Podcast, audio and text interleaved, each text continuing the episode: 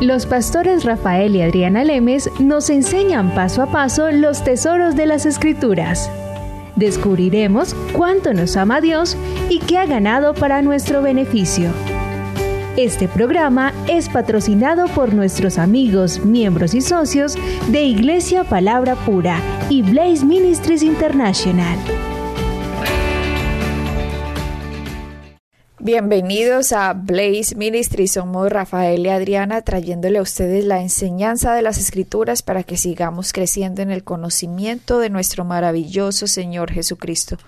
Por favor, ayúdenos a seguir expandiendo las buenas noticias del Evangelio para que más y más personas vengan al conocimiento de quién realmente es Dios y de qué realmente se trata Jesucristo para que podamos expandir las buenas noticias del Evangelio en este mundo de tanta confusión y religión y mentira.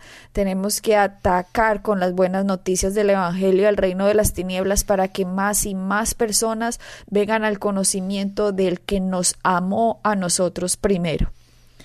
Estamos en una enseñanza acerca del bautismo del Espíritu Santo con la evidencia de hablar en lenguas. Ya llevábamos dos programas. Este es nuestro tercer programa acerca del tema. Y con todo lo que hemos aprendido en estos años, eh, si usted nos ha escuchado progresivamente, ya se habrá dado cuenta cómo el Espíritu Santo en realidad fue perdido en el hombre desde la caída de Adán y Eva. Podemos decir que cuando fue creado el hombre, Adán, eh, cuando fue creado el hombre y la mujer, el Espíritu Santo completamente los poseía ya que fuimos creados a imagen y semejanza de Dios. Pero al hombre tener el libre albedrío, se pudo separar de Dios al escoger una mentira. Y así perdieron el bautismo, la llenura del Espíritu Santo y se volvieron seres completamente carnales, guiados por lo sensorial, por sus sentidos, por lo que oyen, por lo que ven, por lo que sienten, pero no guiados internamente por su sentir y su parecer dado por el Espíritu Santo, ya que ahora la voz de Dios, que podía también ser interna, ahora tendrían que buscar la voz de Dios por medio de un profeta o alguien que los guiara a qué hacer debido a que habían perdido la comunión directa con Dios. Cuando Jesucristo nos dice en Juan 7, 37, 39, que dice, Jesús se puso en pie y alzó la voz diciendo, Si alguno tiene sed, venga a mí y beba. El que cree en mí, como dice la escritura, de su interior correrán ríos de agua viva. Esto dijo del Espíritu que habían de recibir los que creyesen en Él. Mira que dice Rafael, eh, dijo del espíritu que habían de recibir los que creyesen en él. Significa que de alguna forma el espíritu no lo tenía la gente. Me refiero al Espíritu Santo. Porque si algo hay que recibirlo, es porque no está. Porque no lo tenían correctamente. De hecho, tenían que recibir el Espíritu Santo, ser nacido de nuevo una vez más, o recibir el Espíritu Santo.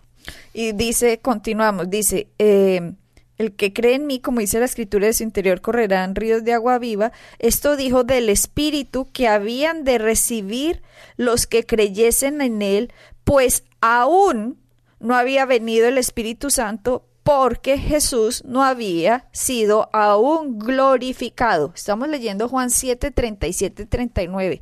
Estos versículos están llenos de una cantidad de riqueza impresionante. Primero está diciendo que del interior del ser humano iban a correr ríos de agua viva.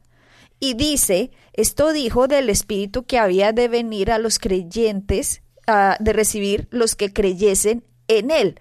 O sea que estaba diciendo que del interior del hombre ahora iba a haber una guía, iba a haber una dirección, va a haber una comunicación con Dios. Por eso la escritura dice que los verdaderos adoradores lo, adoran en espíritu y en verdad. Ahora la guía de Dios no venía externa, sino que ahora la guía de Dios venía interna. Y Jesucristo dijo que todavía, dice Juan 7, 37, 39, que todavía no había venido el Espíritu Santo porque Jesús todavía no había sido glorificado. Exactamente. Adriana, esto es, esto es muy interesante. Lo que tú acabas de decir es, es algo que la gran mayoría de gente que está oyendo estos temas nos está escribiendo al respecto. Y de hecho, aparte, la gente nos escribe básicamente primero por, por parte de finanzas haciéndonos preguntas con respecto a finanzas, pero después la, la, parte en la que nos escriben más es con respecto a la guía del Espíritu de Dios, la guía de Dios en sus vidas. Y aunque nosotros constantemente le estamos diciendo la guía ahora no es externa como tú estás diciendo, la gente le gusta que alguien les diga qué hacer, cómo hacerlo, cuándo hacerlo, cuándo es el tiempo, cómo tienen que hacer las cosas. Pero si, si nos venimos al Nuevo Testamento, que lo que estamos hablando, lo que estamos explicando, la guía de Dios viene internamente. Y es ahí cuando tenemos que aprender a distinguir que ya Dios no busca, no, no nos guía por un hombre no es una persona que se levanta diciendo yo tengo la palabra de Dios, por lo tanto guía al pueblo. Es la guía del Espíritu dentro de cada uno de los creyentes, donde Dios nos guía a nosotros. Entonces la gente tiene que hacer esa transición del Antiguo Testamento al Nuevo Testamento en que ya no debemos estar buscando señales o tenemos que estar buscando una persona que nos guíe, que nos diga qué hacer.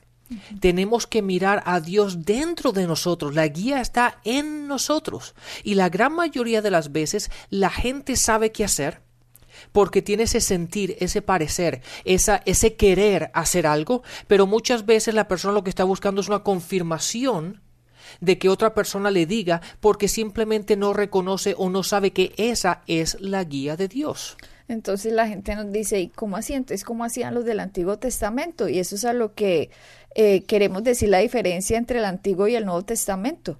Porque si ustedes miran, uy, es que Sansón, la fuerza de Sansón, o los salmos que escribió David con tantísima revelación, si ni siquiera David sabía lo que iba a pasar, uy, David tan inteligente que escribió esos, esos salmos, o el profeta Isaías, Jeremías, Ezequiel, todos esos profetas que hablaron del que iba a venir, uy, qué inteligentes esas personas, o qué me dice de la sabiduría de Salomón, ¿no? Que hombre tan sabio, tan inteligente, impresionante. Ustedes tienen que entender que aquí nadie es inteligente, ni sabio, ni, ni nada en sus propias fuerzas.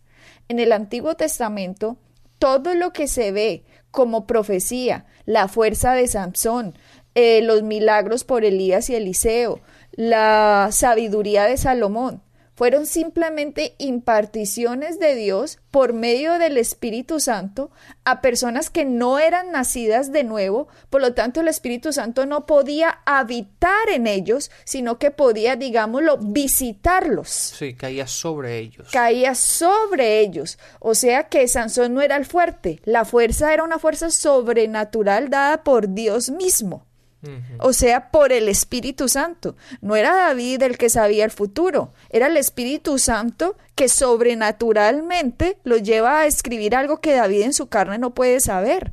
No era Salomón el inteligente. De hecho, fue Salomón el que dijo, oro por sabiduría. Salomón reconocía que de Dios venían las cosas. Por lo tanto, era el Espíritu Santo que le informó a Salomón esta cantidad de maravillas acerca de la naturaleza, del mundo, las plantas, dice que sabía de los árboles, de, del, del agua, sabía de las flores, de los animales de los metales, los minerales, o sea, era algo sobrenatural porque Dios es el creador, por lo tanto el Señor conoce la esencia de todo, pero decir que estaba en ellos es un error. Exacto.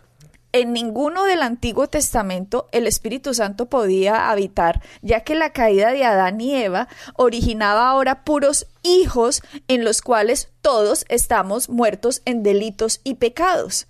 Y por lo tanto Dios no puede habitar en un templo, en un cuerpo que no sea santo. Por lo tanto, el templo de Jerusalén se tuvo que hacer afuera, una especie de de imagen de algo que sucedía y lo que iba a suceder en el futuro. Un templo en el que supuestamente en el arca que había detrás de las cortinas es donde se encontraba la presencia de Dios y es ahí solamente que podía entrar el sumo sacerdote una vez al año sin primero haberse, habiéndose primero santificado él por sus pecados, podía entrar ahí una vez al año. O sea, Dios estaba mostrando, en mi lugar santísimo no hay entrada directa porque el mundo es pecador.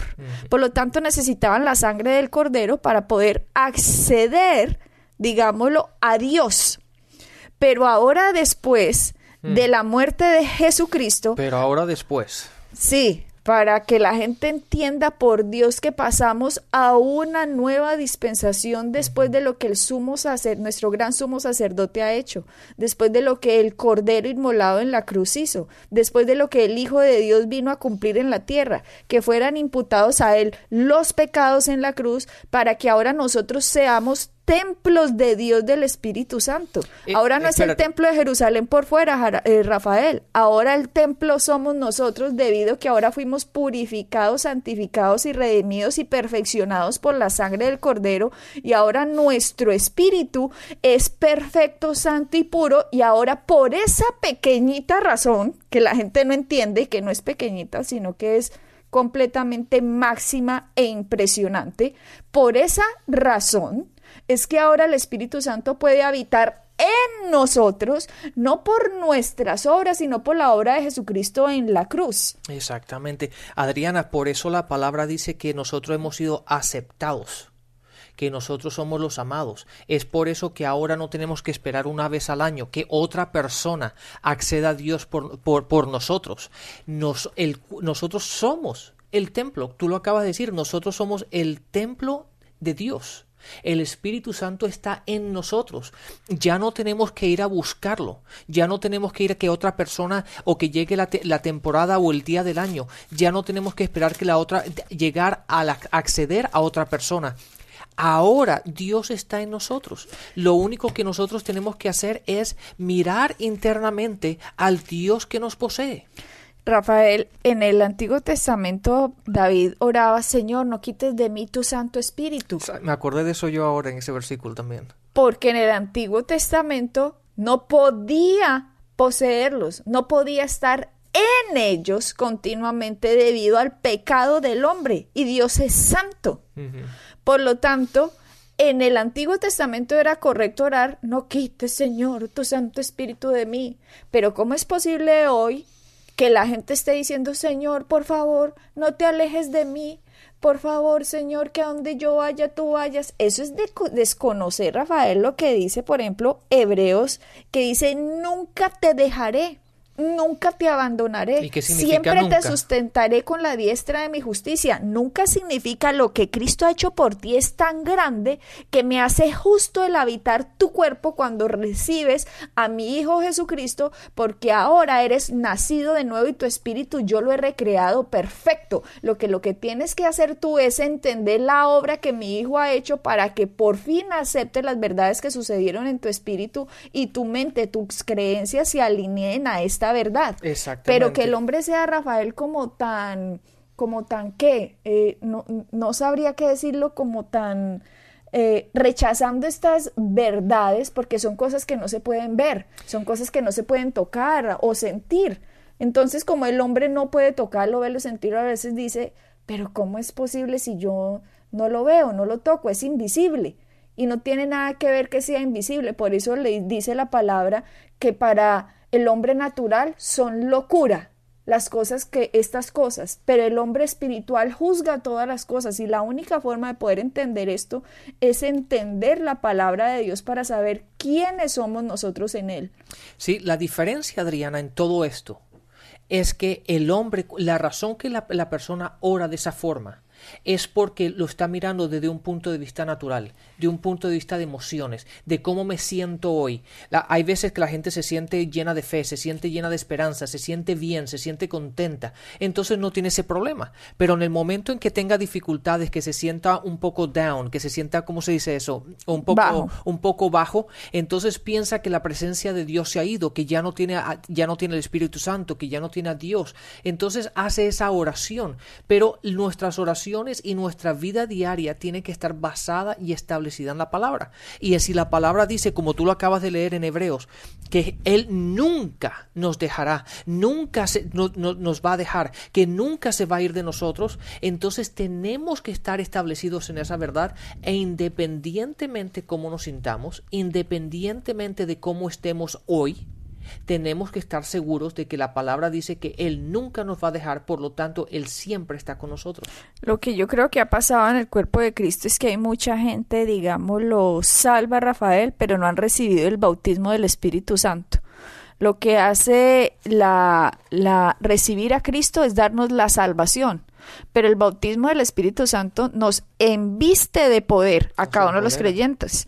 Por eso es que veíamos en el programa pasado cómo Pedro da este impresionante discurso después de que unos días antes estaba por allá negando al Cristo, después de que en su carne él no tenía ni la sabiduría, ni en la elocuencia, ni, ni nada como para él poderse parar delante de un auditorio, digámoslo así, de tres mil personas, como sucedió ese día después del Pentecostés, que se paró y dijo, ese Jesucristo que ustedes mataron y crucificaron, ahora Él ha resucitado.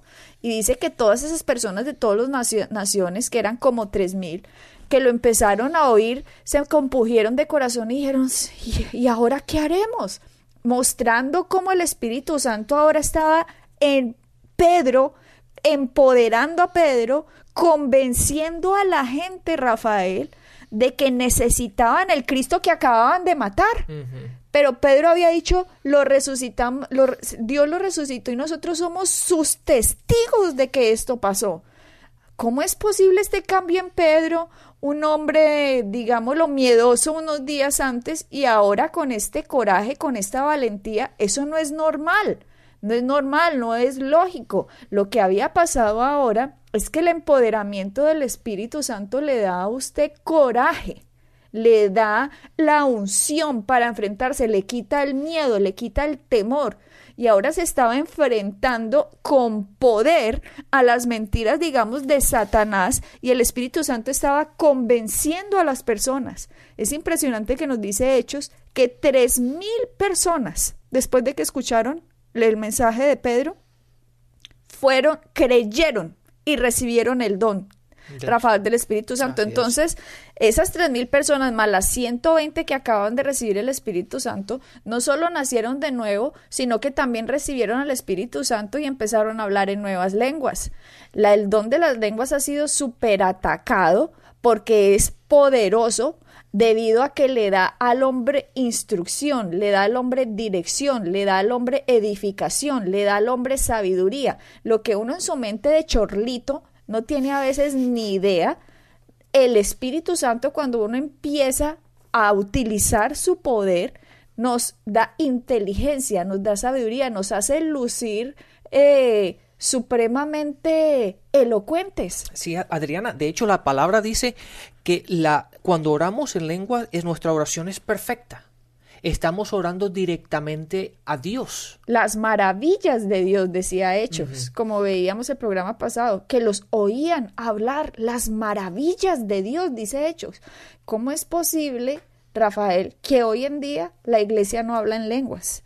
¿Cómo es posible que hoy la iglesia ataca diciendo que el bautismo del Espíritu Santo solo es para algunos. O sea que los que nos ven a nosotros, Rafael y Adriana, dirán, ah, sí, para ustedes, pero yo no. Yo no, pero ustedes sí porque forman parte de los ministerios. Eso es una mentira para controlar y manipular a la gente el que le diga a usted que el Espíritu Santo no es para usted ni que el don de lenguas es para usted. Jesucristo no murió solo por Rafael y Adriana. Jesucristo no murió por los cinco ministerios solamente. Jesucristo murió por el mundo entero para que todo aquel que lo reciba pueda ser empoderado por el Espíritu Santo y le ha dado un arma atómica, digámoslo así, que lo empodera a irse a pelear contra este mundo de tinieblas en las fuerzas que Dios da, no en las fuerzas de mi carne, sino en la fuerza y el poder del mismo Dios creador del universo. Exactamente. Adriana, analicemos esto porque tú acabas de decir algo muy importante que no solamente para ti y para mí, solamente para nosotros o para aquellos que están en el ministerio.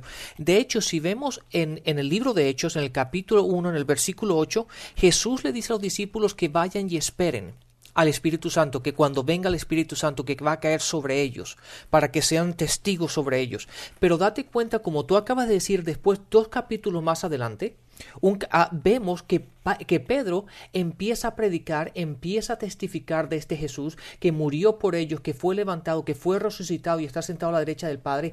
Estas tres mil personas creyeron y también recibieron el Espíritu Santo. Si no fuese para todos, ¿Por qué el Espíritu Santo cayó sobre esas tres mil personas también?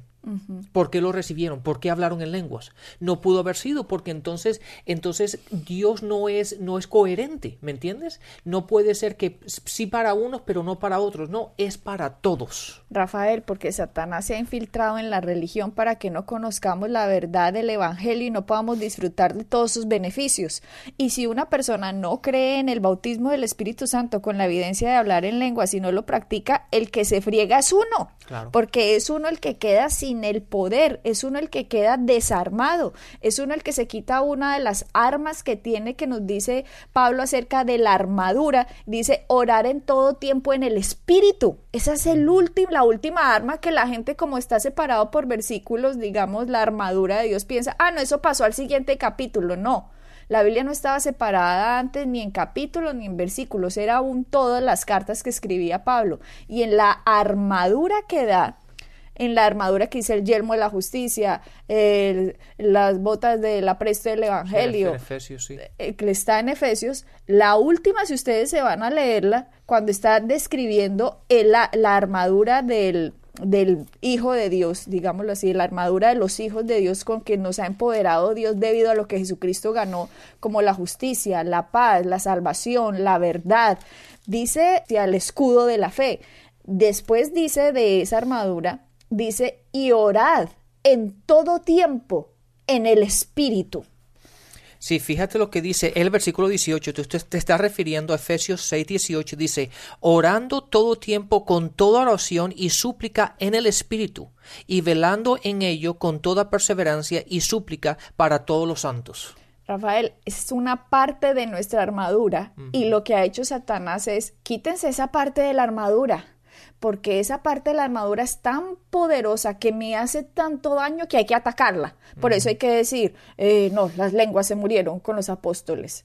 Primero dijo que solo tenía los doce apóstoles. Ya vimos en el programa pasado que 120 personas eran las que recibieron el bautismo del Espíritu Santo entre hombres, mujeres, seguro niños. María, María, una mujer respetadísima, la Virgen María que fue escogida, que mostró una gran fe cuando el ángel se le apareció y le dijo, bienaventurada eres entre todas estas mujeres eh, escogidas de Dios. Y ella dijo, hágase en mí según tu palabra.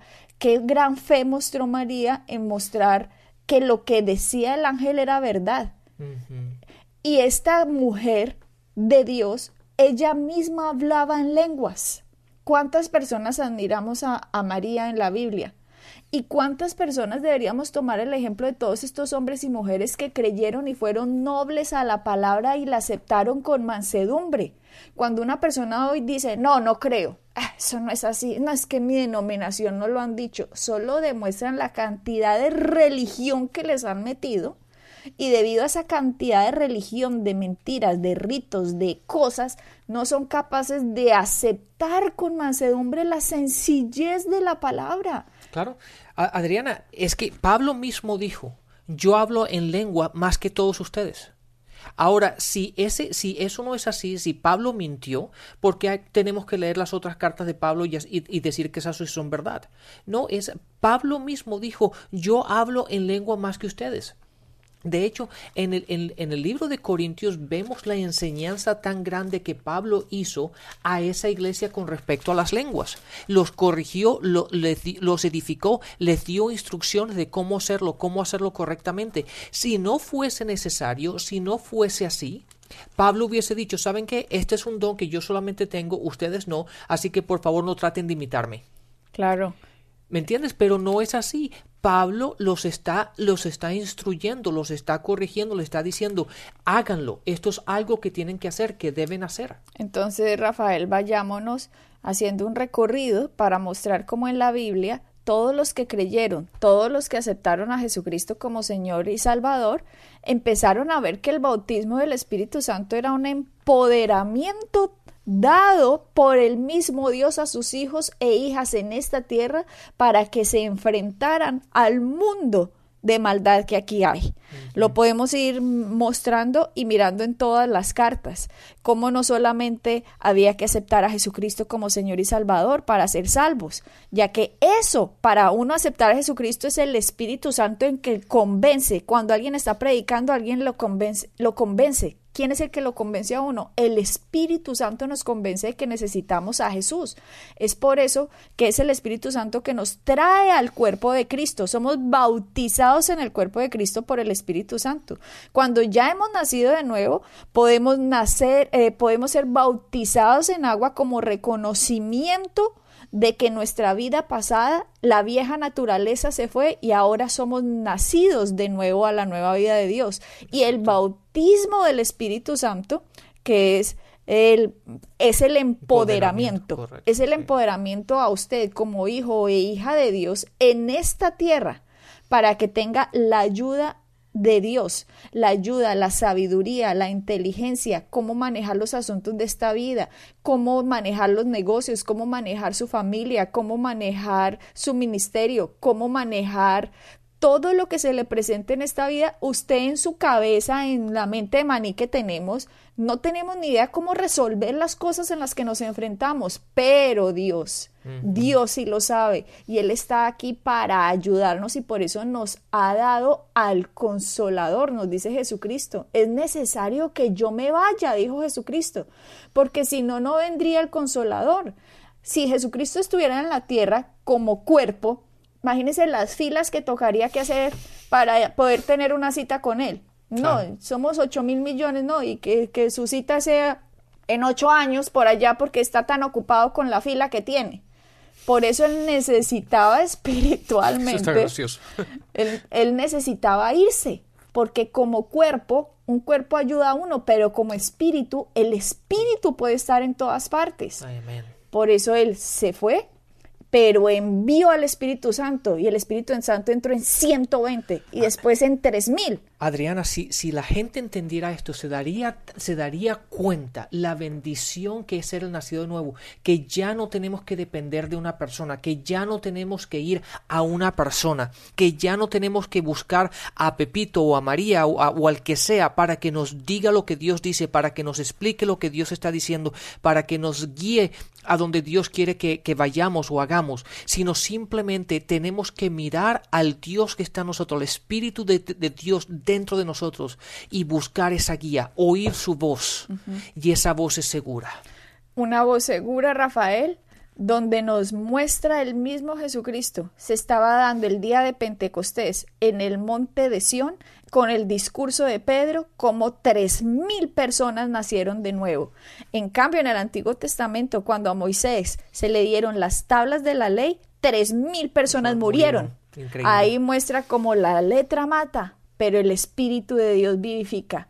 Hemos pasado a una nueva era, a una nueva dispensación, a la dispensación de la gracia, donde Dios nos ha mostrado su amor y su poder por lo que Cristo hizo y no por lo que nosotros hacemos. Así es, Adriana, pues una vez más hemos llegado al final de nuestro programa, así que bendiciones y hasta la próxima. Bendiciones.